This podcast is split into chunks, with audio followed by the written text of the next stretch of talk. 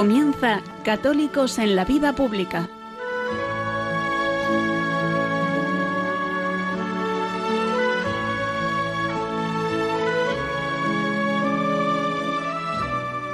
Un espacio dirigido en Radio María por Luis Zayas.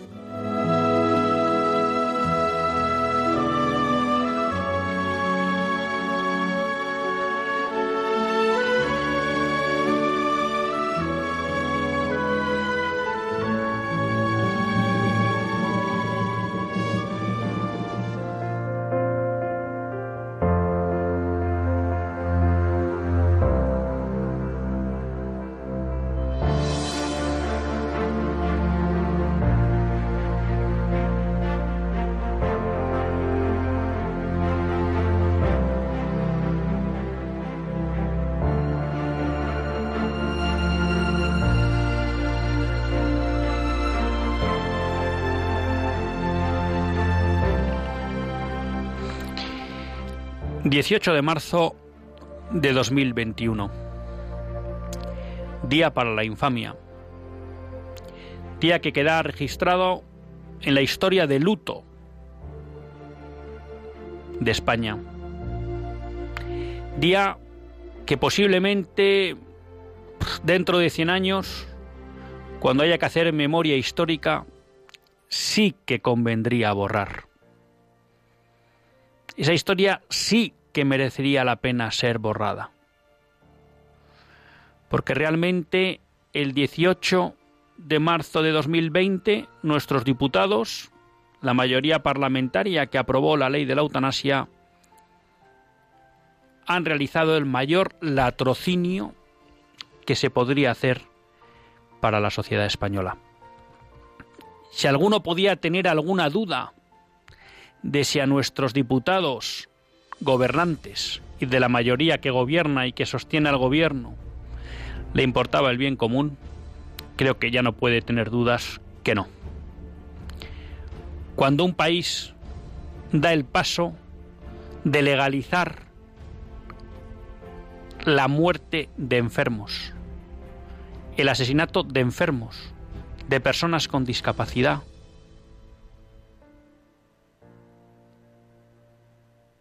Es una sociedad que se adentra en el abismo. Es una clase gobernante que no tiene el mínimo respeto por el bienestar de sus ciudadanos. Y en esas está inmersa hoy España. Como nosotros somos defensores de que se conozca la historia, ¿cómo es? En nuestra memoria histórica no borraríamos este día, sino que lo marcaremos, como hemos dicho, un día para la infamia. Porque la historia debe conocerse tal y como fue, para conocer las grandezas y los grandes errores de una sociedad, y para que la nación sea capaz de aprender y no repetir los errores pasados. Pero en cualquier caso, no estamos aquí hoy para hacer política o historia ficción. La realidad lo que nos dice es que hoy tenemos un gran reto.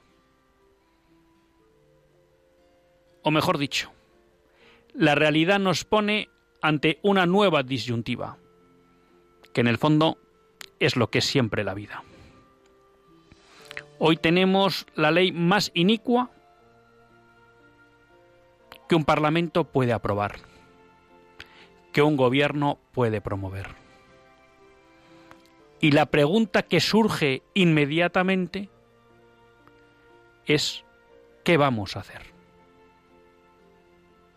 ¿Nos vamos a quedar mirando, lamentándonos, quejándonos? Mientras esta ley abre la puerta a que muchos mayores, personas con discapacidad y enfermos se vean abocados a la muerte? ¿A que muchas personas mayores, enfermas o con discapacidad vean cómo sus cercanos, sus médicos o el propio Estado renuncian a cuidarlos y les ofrecen la muerte como alternativa?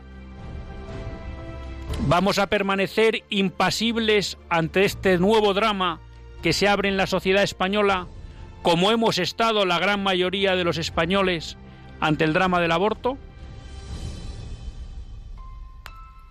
¿O vamos a reaccionar? ¿O vamos a dar un paso al frente para decir a las personas mayores, a las personas con discapacidad y a los enfermos que no se preocupen? Que en España van a encontrar siempre gente dispuesta a cuidarles hasta el último instante de su vida.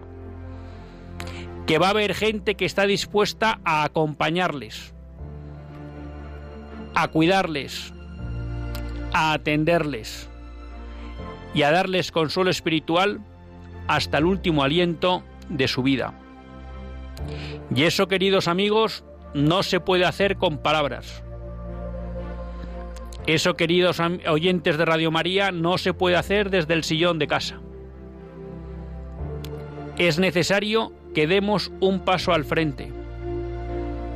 Que eso que solo han hecho las organizaciones pro vida cuando se trataba del aborto y de ayudar a la mujer embarazada, hoy sea un cometido general de todos los hombres de bien de España. No, podernos, no podemos quedarnos quietos ante este ataque a la vida de muchos españoles. Hay que buscar la manera de estar cerca de aquellos que sufren, de aquellos que tienen discapacidad, de aquellos que pueden ser carne de cañón de esta ley terrorífica e injusta que quiere condenarlos a la muerte. Y hay que estar cerca para conocer su situación, para acompañarles, para poderles ofrecer la alternativa de los cuidados paliativos y para darles consuelo espiritual, para estar cerca de sus familias, cuanto ante un ambiente hostil para cuidar de esas vidas vean la amenaza de la eutanasia. Habrá que estar cerca de todos esos médicos que no quieren incumplir, traicionar el juramento hipocrático, que marca muy claro que un médico nunca hará daño a un paciente. Todo esto, queridos amigos, exige movilización. Y una movilización total y duradera, hasta que seamos capaces de revertir esta ley España no será nunca un país justo, una nación próspera, una patria libre con una ley de la eutanasia vigente que condena a la muerte a muchos españoles. Es necesario movilizarse. No nos queda otra. No sabemos si recogeremos o no pero el Evangelio nos dice bien claro, lo que os toca es sembrar. ¿Quién recoge o no? Lo dicta el Señor. Pongámonos manos a la obra. España lo necesita. Los enfermos, los mayores, las personas con discapacidad lo exigen. No les dejemos solos como hicimos con los bebés no nacidos.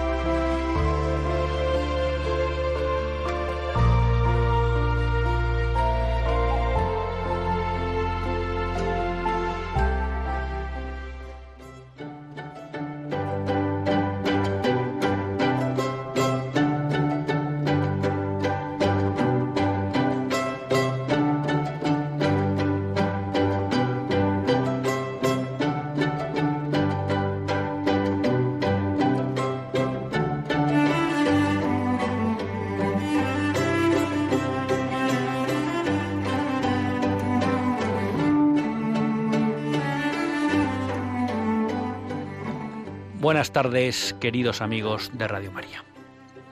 Un lunes más volvemos fieles a la cita con todos ustedes en los estudios centrales de Radio María. Un lunes más para hacer este programa, Católicos en la Vida Pública. Un programa que, como todos ustedes saben, quiere ser una reflexión pausada sobre la actualidad nacional e internacional una reflexión que tratamos de hacer siempre desde la óptica del magisterio de la Iglesia y su doctrina social. Esa Iglesia que no nos cansaremos de repetir, que es madre y maestra.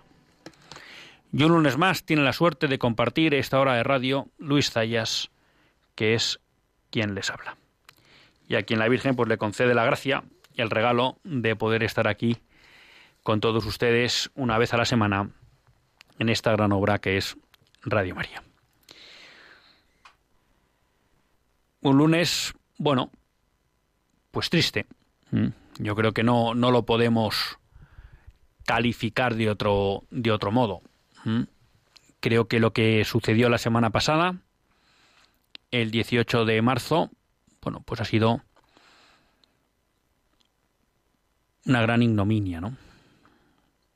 Realmente que en España tengamos una mayoría en el Parlamento impulsada por los partidos que nos gobiernan, que hayan decidido legalizar el derecho a matar,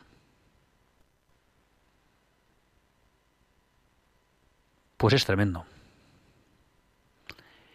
Porque realmente que en la sociedad esté legalizado el derecho a matar, quiere decir que a partir de ahora se abre la veda. Y que muchas personas que pueden entrar en el objetivo de esta ley, que hace una definición muy amplia de a qué personas se puede aplicar la eutanasia, pues ahora mismo su vida ha dejado de estar protegida en España. En España nos habíamos acostumbrado a que la única vida desprotegida era la de los bebés no nacidos. Ya se avisaba hace tiempo, lo hemos comentado algunas veces en este programa, cuando una sociedad empieza a decidir quién puede nacer y quién no, pues está a un paso de decidir quién tiene que morir y quién no. Y esto es lo que consagra esta ley. Esta es una ley que tenemos que empezar a llamarla por el nombre adecuado. Ya saben todos ustedes que eutanasia significa buena muerte. Claro, la buena muerte para un cristiano es morir en gracia de Dios. Y esta ley no tiene nada que ver con eso. Pero si alguien no quiere que hablemos de la buena muerte cristiana, morir en gracia de Dios, bueno, pues una buena muerte en el ámbito natural es una muerte en la que uno muere cuando acaba el curso de su vida, sin sufrimientos innecesarios, acompañado, habiendo podido dejar las cosas de este mundo organizadas, bueno, y como hemos dicho que hablamos de pagano, pues nos olvidamos del mundo de del mundo sobrenatural, pero una buena muerte es cuando uno ha agotado el curso natural de su vida. Y esta ley no va de esto. Por eso yo creo que un primer paso que tenemos que dar en esta batalla frontal que comenzó el día de San José, o mejor dicho, el propio día 18, contra esta ley es llamarla por su nombre. Esta es una ley que legaliza el derecho a matar en España. ¿A matar a cualquiera? No. Ha definido a quién se puede matar. Pero repito, es una definición muy amplia. ¿Mm? Estoy pendiente de, de, acceder al último, al último texto ya aprobado, porque hubo unas enmiendas en el Senado que no he podido seguir y por tanto también tendremos que hacer eh, algún comentario en esa cuestión, ¿no? Porque, bueno, por algunas noticias que, que he leído, pues parece ser que incluso se aprueba eh, la posibilidad de que los médicos puedan decidir aplicar la eutanasia sin, sin atender a los familiares. No lo tengo confirmado, por lo tanto, pues ya lo hablaremos. Pero lo que sí podemos tener claro es que es de las leyes más permisivas del mundo. Es verdad que en el mundo solo hay seis. ¿eh? Solo hay seis países que han legalizado o bien la eutanasia o bien el suicidio asistido. España ¿eh? tiene el demérito de ser el sexto que se mete en ese grupo. Entonces hay que llamarla como lo que es la ley que permite matar. Porque esto es lo que se ha aprobado en el Congreso. A partir de ahora hay unos españoles, podríamos hablar de los mayores, los enfermos y las personas con discapacidad, cuya vida no está protegida por el Estado. El Estado ha decidido, ha decidido hacer dejación de funciones. Claro, y esto es muy grave. A mí, cuando hice la mili, no soy tan mayor a lo mejor como ustedes se creen, pero efectivamente me dio tiempo a hacer el servicio militar y es una cosa que siempre agradezco. Bueno, pues me acuerdo que explicándonos la munición que utilizaba el nuevo CEDME y tal, bueno, pues hablaban de que muchas veces en el campo de batalla pues era más eficaz herir que matar. Porque en la medida que herías a alguien, a un a un combatiente, eso obligaba a que su ejército se tuviera que hacer cargo de él. Y por tanto le obligabas al ejército a destinar recursos a cuidar de todos aquellos heridos en el campo de batalla. Claro, porque planteaban, si se conociera en, en el país que un ejército abandona a sus heridos en el campo de batalla y no los cura, no los cuida, Claro, eso supondría una revolución nacional. Y la gente se negaría a ir al campo de batalla. Porque no cabría en cabeza humana que un ejército abandone a sus soldados. Bueno, pues eso que parece que no cabe en cabeza humana en un ejército, en la lógica de un ejército y del alistamiento, y de lo que espera una sociedad de su ejército respecto de los heridos en campo de batalla, bueno, pues eso es lo que ha hecho hoy perdón, la semana pasada, el jueves pasado, nuestros políticos han decidido que hay una serie de españoles a los que no quieren cuidar. ¿Por qué? Pues por múltiples motivos. Hay motivos, vamos a llamar, antropológicos. Una mala concepción de la autonomía de la persona. Estamos en los estertores de la modernidad y la modernidad se basa sobre una idea de que el hombre es autónomo autónomo, es decir, independiente de cualquier elemento, independiente de Dios, independiente de la naturaleza, independiente de todo. Y esa autonomía se entiende como libertad para hacer lo que a uno le dé la gana, sin que nadie le limite. Entonces, dentro de esa autonomía malentendida, se incluye la posibilidad de acabar con la vida de uno. Esa es una primera razón de por qué estamos aquí. Una autonomía mal entendida, una antropología equivocada. Una segunda razón es, pues posiblemente, tiene que ver mucho con e-, ese pecado original de querer ser como dioses, ¿no? La tentación de Adán, de, la serpiente a Eva, ¿no? Y luego Adán, seréis como dioses. ¿Por qué digo esto? Porque si ustedes se leen un libro Seducidos por la muerte, que analiza la experiencia en Holanda de los primeros años de implantación de la eutanasia, bueno, este analista, que era un, médico estadounidense, especialista en el ámbito del suicidio, y que él inicialmente estaba a favor de la aprobación del suicidio asistido en Estados Unidos, bueno, pues fue allá para estudiar la realidad, luego hizo un informe en Estados Unidos y eso provocó que no se aprobara el suicidio asistido a nivel federal.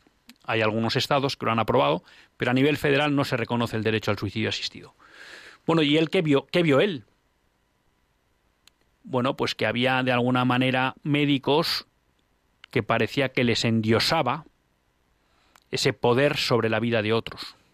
Entonces, efectivamente, aquí hay algunos políticos, algunos médicos, los menos, eh, que parece que quieren jugar a dioses decidiendo sobre la vida de otros.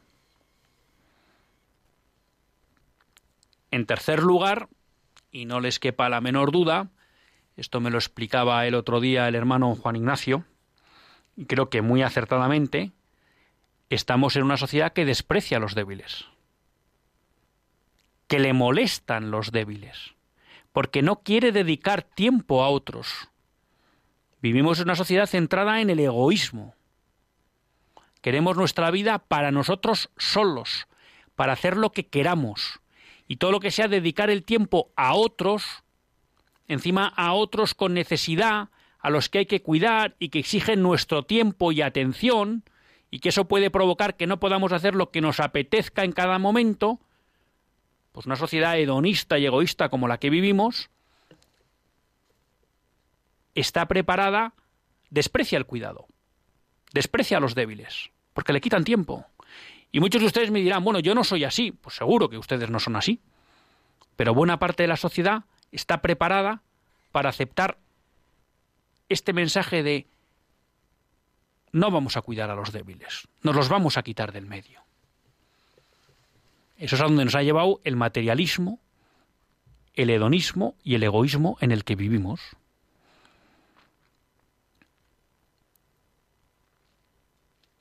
No nos gustan las personas que exigen de nosotros cuidados y atención.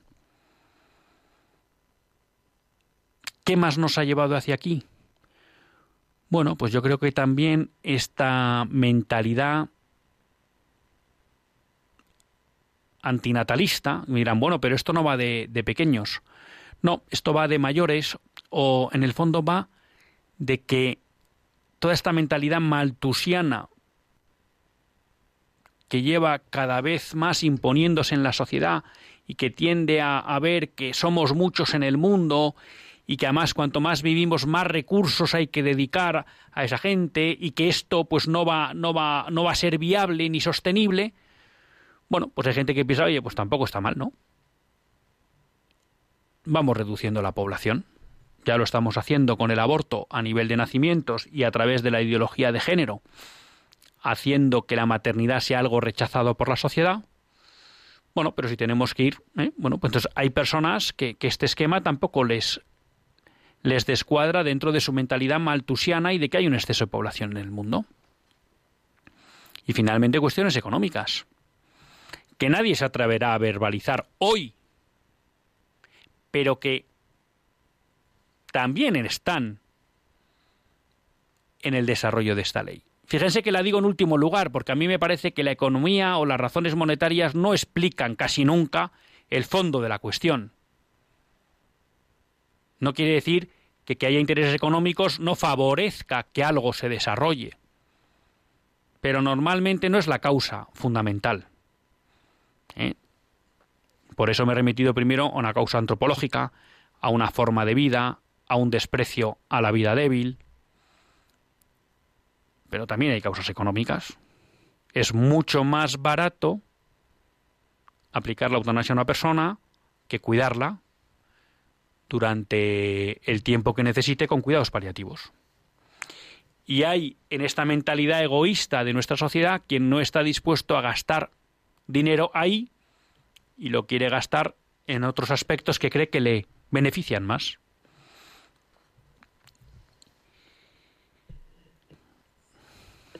Es verdad que pues esto que digo puede sonar, bueno, hombre, los temas económicos, pues lo hemos dicho en este programa, eh, una reciente noticia en, en Canadá, donde se hizo un informe a raíz de la legalización de la eutanasia, en el que se ponían de manifiesto los ahorros que había venido provocando la aplicación de la eutanasia. ¿Y cuál se cree que era la conclusión del informe? Pedía al Parlamento que ampliara la despenalización de la eutanasia que ampliara los casos en los que se pudiera aplicar la eutanasia, porque los ahorros serían mayores. Con lo cual, esa tensión también va a estar ahí. Creo que les comentamos también el caso de un enfermo con un cáncer en un proceso terminal al que el seguro que tenía contratado le niega los tratamientos médicos adecuados bajo la razón económica de que la eutanasia, aplicarle la eutanasia era mucho más barato. Claro, esto puede parecer sorprendente. Bueno, pero eso ya ha ocurrido en Canadá. Otra realidad, como explica muy bien Manuel Martínez Selles, es que la, la aprobación de la eutanasia ralentizará necesariamente el desarrollo de los cuidados paliativos.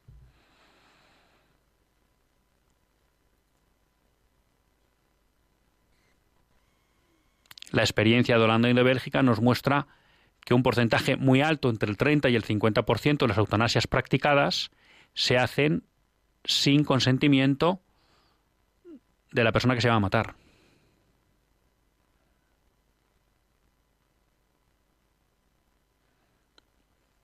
Se sabe que todas estas cuestiones generan desconfianza entre médicos y pacientes. Aquí mismo tuvimos una intervención hace unos meses de una enfermera que nos explicaba cómo muchas personas del Benelux venían a España a operarse de cuestiones menores ante el miedo a entrar en un hospital holandés, belga o luxemburgués a partir de determinada edad. Es conocido el desarrollo que han tenido las residencias de ancianos en la frontera alemana con, con, con Holanda porque los ancianos prefieren irse a residencias en Alemania que en Holanda. Y esto rompe familias. Realmente es cáustica una ley que permite matar a otros. Por eso quiero retomar, después de esta pausa, lo que les decía en el editorial no podemos no hacer nada.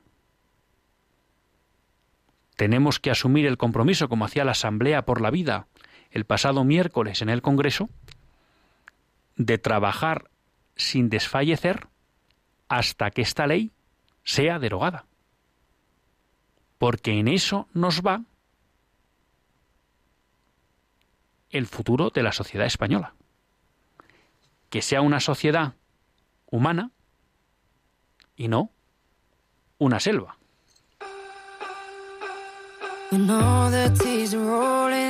Face And it feels like yours was the only heart to break When you come back home and all the lights are out And you're getting used to no one else being around Oh, I'll be there when you need a little love. I got a little love to share. Yeah, I'm gonna,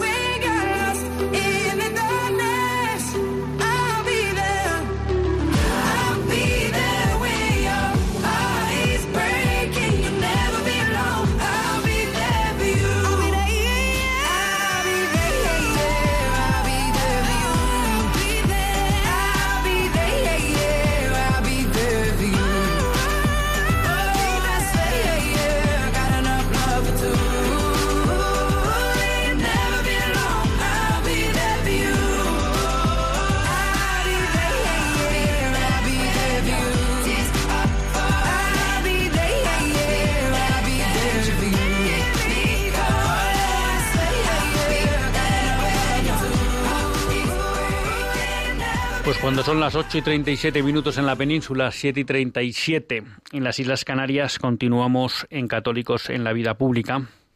Están en compañía de Luis Zayas.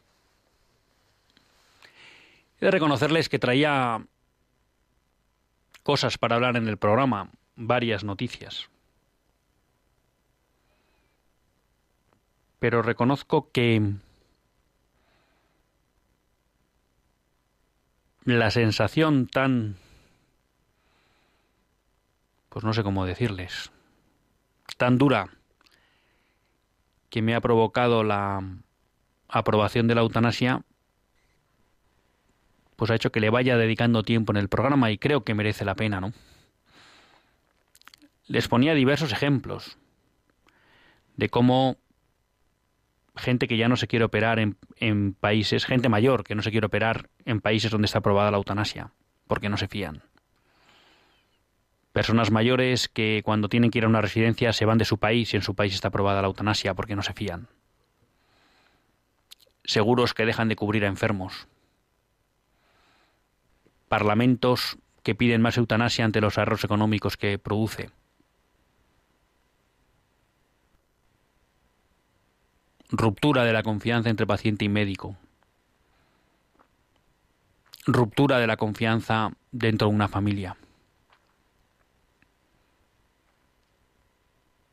Pongo todos estos ejemplos porque a veces creo que no somos conscientes del efecto devastador que tiene sobre la convivencia social una ley que permite matar. A un compatriota. Y por eso creo que no nos podemos quedar quietos. Que es necesario, una vez más, dar un paso al frente, pero dar un paso al frente de verdad. Y un paso al frente que lo tiene que dar todos los españoles de bien.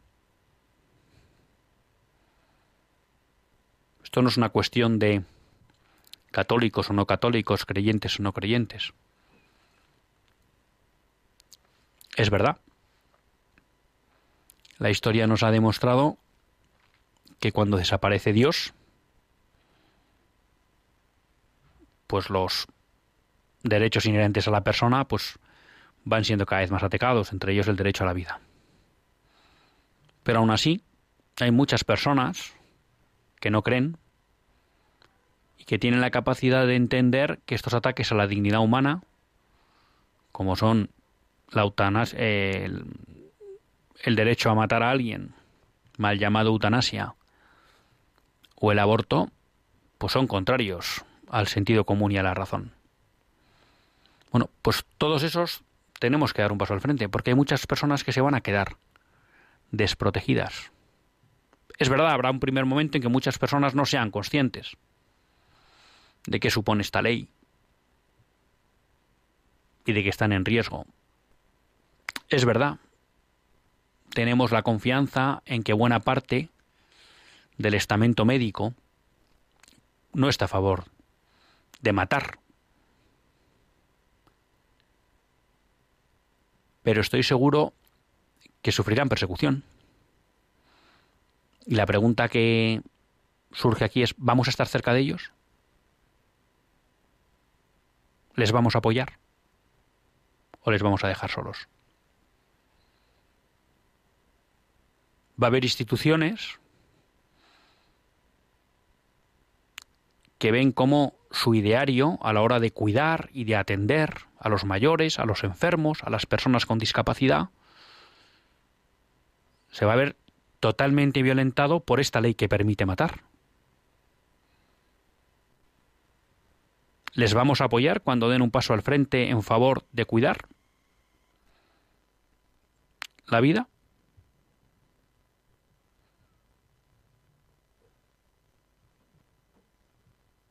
Vamos a exigir a nuestros gobernantes, ahora que tenemos unas elecciones en la Comunidad de Madrid, que desarrollen planes ambiciosos de cuidados paliativos? porque la experiencia en cualquier lugar, nación, de cualquier médico, es que cuando alguien dice que pide que le maten, lo que está pidiendo es ayuda, y esa ayuda se concreta en unos cuidados paliativos que le permitan poder vencer el dolor, el sufrimiento, la soledad y también el sufrimiento espiritual?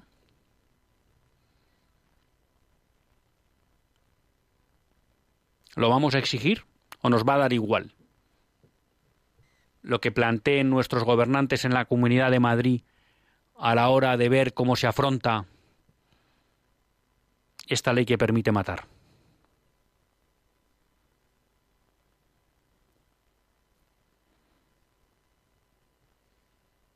¿Qué vamos a hacer cuando conozcamos que hay familias para las que realmente es muy doloroso y complicado atender a parientes que tienen enfermos o con una gran discapacidad? ¿Vamos a dar un paso al frente para ayudarles a sobrellevar esa situación o vamos a decidir que eso es un problema de ellos y que lo arreglen como puedan?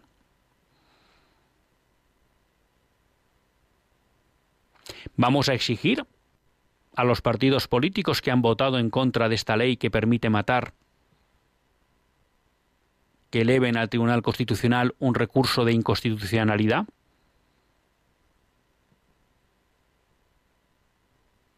¿O nos van a preocupar otras cuestiones?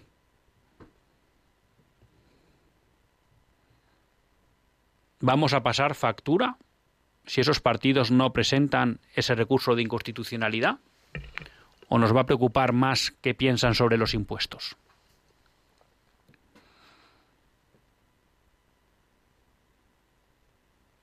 Esta batalla es muy importante.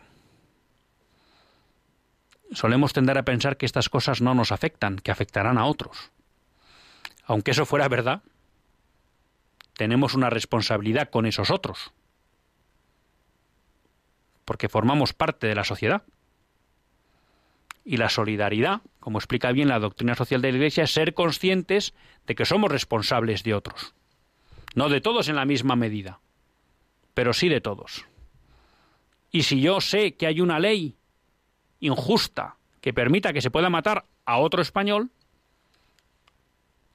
aunque me coja lejos, pues no cabe duda que yo tengo el deber de luchar para que esa ley no se aplique y para que posteriormente se derogue.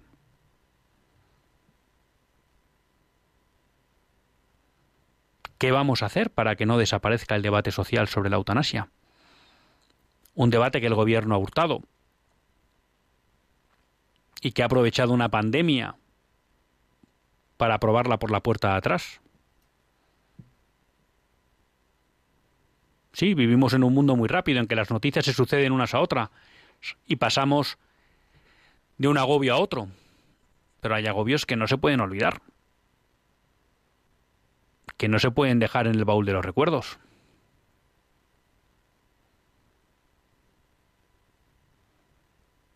¿Nos vamos a tomar en serio la oración para que desaparezca esta ley inicua que permite matar?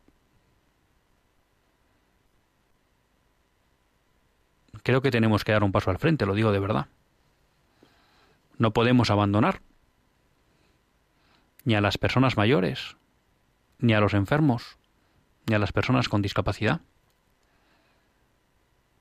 ni tampoco a los profesionales sanitarios que van a haber violentado el ejercicio de su profesión, ni tampoco a muchas instituciones que van a haber violentado su ideario a la hora de cuidar y atender a los enfermos o a las personas con discapacidad o a los mayores. Hay una interesante entrevista en el debate de hoy con Monseñor Argüello. El debate de hoy es de esas páginas webs pues que mm, nuevas en cierta medida, no es muy antigua, pero que merecen mucho la pena, porque hay uno se encuentra claves para entender el mundo en el que vivimos y se encuentra opiniones al margen del pensamiento dominante. Mm, desde aquí aprovechamos para felicitar a su director Pablo Velasco. Bueno, pues recoge una entrevista a Monseñor Argüello. Y en ella dice una cosa que me parece que es muy importante, ¿no? Le preguntan si la Iglesia ha perdido la batalla de las ideas. Y dice, creo que ha perdido la batalla de la vida que se hace cultura. Es decir, estilo y formas de vida reconocibles, por tanto, también pensamiento e ideas. Pero si nos planteamos una batalla cultural solo de ideas y las formas de vida de los ideólogos no ofrecen una novedad, la guerra está perdida de antemano. Las campañas reactivas pueden justificarnos y tranquilizar nuestras conciencias, pero es evidente que no sirven. Hay que dar la batalla desde la vida. Y enfrentar esta ley que permite matar obliga a que los católicos, desde luego, y las personas de buena fe, mostremos con nuestra vida que cualquier vida merece la pena, que cualquier vida es cuidable, que dedicamos nuestro tiempo a cuidar y a atender, a acompañar y a dar soporte espiritual a los mayores, a los enfermos graves, crónicos, a los enfermos de larga duración,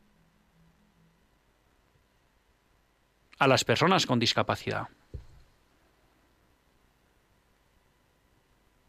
Es posible que a través de discursos solo, como dice Monseñor Argüello, no vamos a ser capaces de transformar esta sociedad y de que esta sociedad entienda que todas las vidas merecen la pena y que todas las vidas pueden ser cuidadas. Pero sí podremos mostrar a la sociedad que no estamos dispuestos a comportarnos como nos pide una ley que permite matar.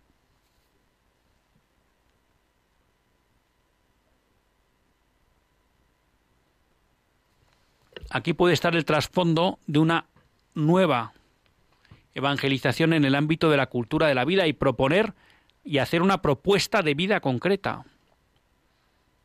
Y es que nosotros cuidamos, acompañamos, atendemos cualquier vida,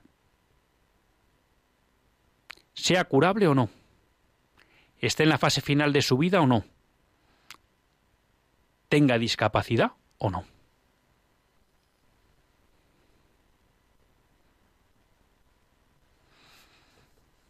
Dios quiera que San José, en cuya víspera se aprobó esta inicua ley, y la Virgen María, no podemos olvidar, como decía San Juan Pablo II, que España es tierra de María, nos ayuden para no cejar en la batalla ni de caer.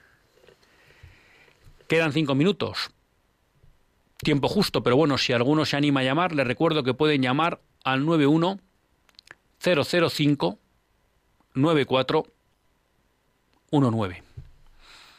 Y mientras se animan, bueno, pues yo traía algunas cuestiones más que simplemente se las enuncio y si nos da tiempo, pues lo podremos comentar en otro programa, ¿no? Pero una noticia relacionada con el aborto, ¿no? Y que demuestra una vez más que el si, si se quiere, se puede. Y es que el estado de Arkansas en Estados Unidos ha aprobado una ley en la que solo se permitirá el aborto en caso de riesgo de la madre, que es tanto prácticamente como ilegalizar el aborto. Cosa que los estados no pueden en Estados Unidos, ¿no? Pero aquí tenemos un gobernador en Arkansas que establece una ley prácticamente totalmente restrictiva sobre el aborto. Bueno, pues ahí lo tienen. Si se quiere, se puede. Luego, si queremos, podremos derogar esta ley que permite matar. Tenemos a Julio de Madrid. Julio Julián, perdón, que no me he enterado bien. Julio, Julio de Madrid, buenas tardes. Hola, buenas tardes. Bueno, eh, yo sigo pensando que la solución es la que no se ha querido hacer, que es que haya un partido político realmente eh, cristiano o social cristiano que esté dispuesto a seguir plenamente toda la doctrina social de la Iglesia Católica. Pero es que a mí me, eso me, me, preocupa porque en inclusive en el compendio de la doctrina social de la Iglesia, eh, de Pontificio Consejo de Justicia y Paz, en el número 573 dice una cosa que me sorprende y alguna cosa de alguna manera me avergüenza. Dice lo siguiente, las instancias de, la fe cristiana difícilmente se pueden encontrar en una única posición política. Pretender que un partido o una formación política correspondan completamente a las exigencias de la fe y de la vida cristiana genera equívocos peligrosos. A mí me gustaría que alguien me explicase qué quiere decir esto. Que una, eh, eh, un partido político eh, si quiera seguir completamente en la doctrina social de la Iglesia Católica y genere equívocos peligrosos, yo no sé qué quiere decir esto. A mí que me lo expliquen. Pues ahora, se lo explico, Julio. Le vamos a dar paso a Piedad de Madrid. Y ahora, si me dejan, por tiempo se lo explico y si no, no se preocupe que el lunes que viene eh, me ha apuntado el párrafo, el 573 lo comentamos. Pero vamos a dar primero paso a Piedad de Madrid. Gracias, Julio. Hola, buenas, buenas tardes. Buenas tardes, Piedad. Eh, mire, em, yo le llamo porque yo tengo un testimonio muy fuerte de este verano. Yo me estaba muriendo, no podía hablar, no me podía mover, nada, o sea, pero absolutamente nada. No me podía sentar ni porque me caía para adelante, para atrás, para uno, para otro. No podía coger la cuchara para comer. No me podía lavar la boca tampoco. No tenía que me lo diera. Y yo me estaba muriendo y yo no tenía quien me, o sea, cuidados paliativos no había donde yo estaba. Los médicos no me daban cuidados paliativos. No tenía ni que me lavara la boca. Entonces me echaron para mi casa. En mi casa pues tampoco tenía que me atendiera. Y, y bueno, tampoco encontraba, porque con esto del COVID no encontraba ningún sacerdote que viniera a mi casa. Así que pues, pues nada, pues Dios, Dios me hizo el milagro. Eh, vino, me confesó eh, vino un sacerdote, me confesó, eh, me dio el sacramento de la confesión, me dio el, sacramento de la comunión y me dio el sacramento de la de los enfermos, exactamente. Entonces, a partir de ahí, porque yo llevaba mucho tiempo, tengo que decirlo que llevaba mucho tiempo sin confesarme y yo necesitaba mis sacramentos. Y yo mentalmente, pues yo rezaba y le decía y, y le pedía a Dios que me llevara sin tomar los sacramentos porque yo veía que porque yo ya me moría sin mis sacramentos, así que recibí mis sacramentos y, y, pues mire, hablo perfectamente, que yo antes no podía ni hablar ni, ni beber agua. y así que me sané, Dios me sanó. Y quiero decir con esto, que lo de la eutanasia, válgame Dios, que, que es que mm, si, si hubiera estado aprobada, a mí no me hubieran hecho para mi casa, me hubieran matado. Pues Piedad, en primer lugar nos alegramos muchísimo de su recuperación, que además parece pues que es francamente notable. Eh, en segundo lugar, muchísimas gracias por su testimonio. ¿Mm? Eh, también nos alegramos que parece que de alguna manera eh, esta situación en la que pasó, pues le hizo como volver a los sacramentos, me ha parecido entender, con lo cual también nos alegramos. Y si ya tenía una vida de fe, pues todavía nos alegramos más, ¿no? Pero muy interesante su, su testimonio porque pone de relieve, creo, tres, cuatro cosas que me parecen importantes. Primero, efectivamente, que queda mucho por hacer en los cuidados paliativos en España y que desgraciadamente la aprobación de una ley que permite matar va a ralentizar ese desarrollo que es necesario y exigible por parte de todos los españoles. Uno. Dos, que efectivamente usted, pues parece ser que, que pasó este momento en soledad, con lo cual ahí también nos está recordando la sociedad que tenemos que dar un paso para estar cerca de las personas enfermas. Tres, que dentro de los cuidados paliativos, por llamarlo así, hay que incluir la atención espiritual, que es fundamental. No solo lo decimos los hombres de fe, sino también el propio ámbito médico y el propio ámbito de los cuidados paliativos reconoce que el acompañamiento espiritual es fundamental en los cuidados paliativos.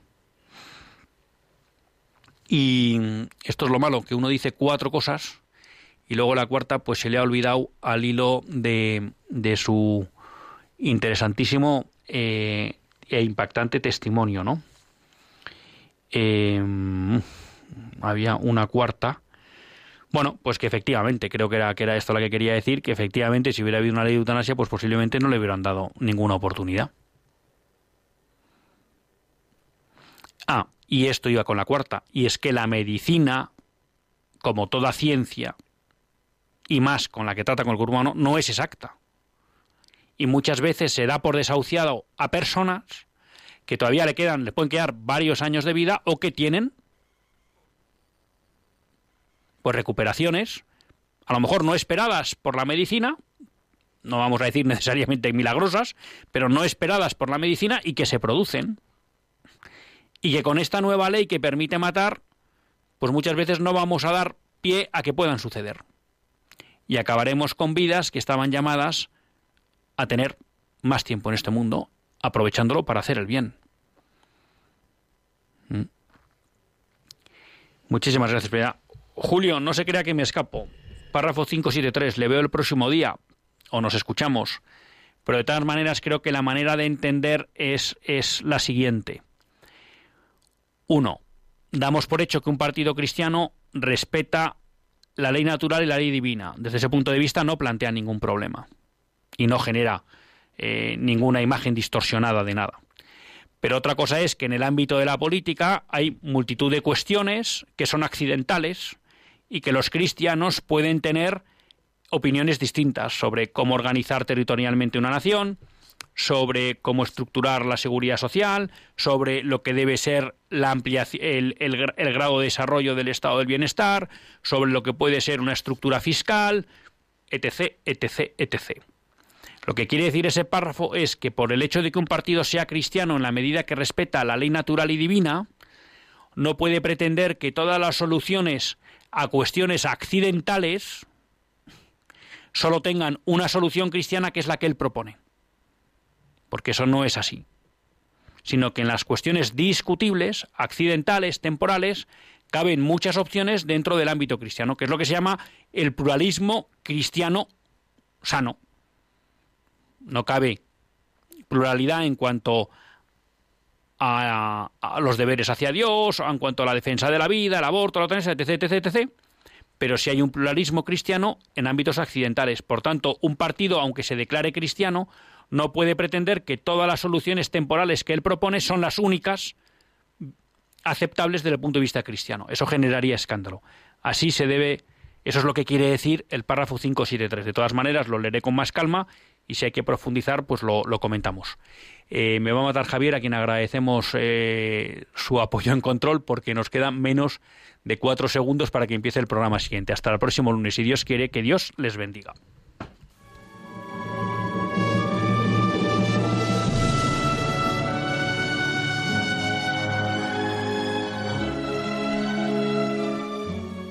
Así concluye Católicos en la Vida Pública un programa que dirige Luis Zayas.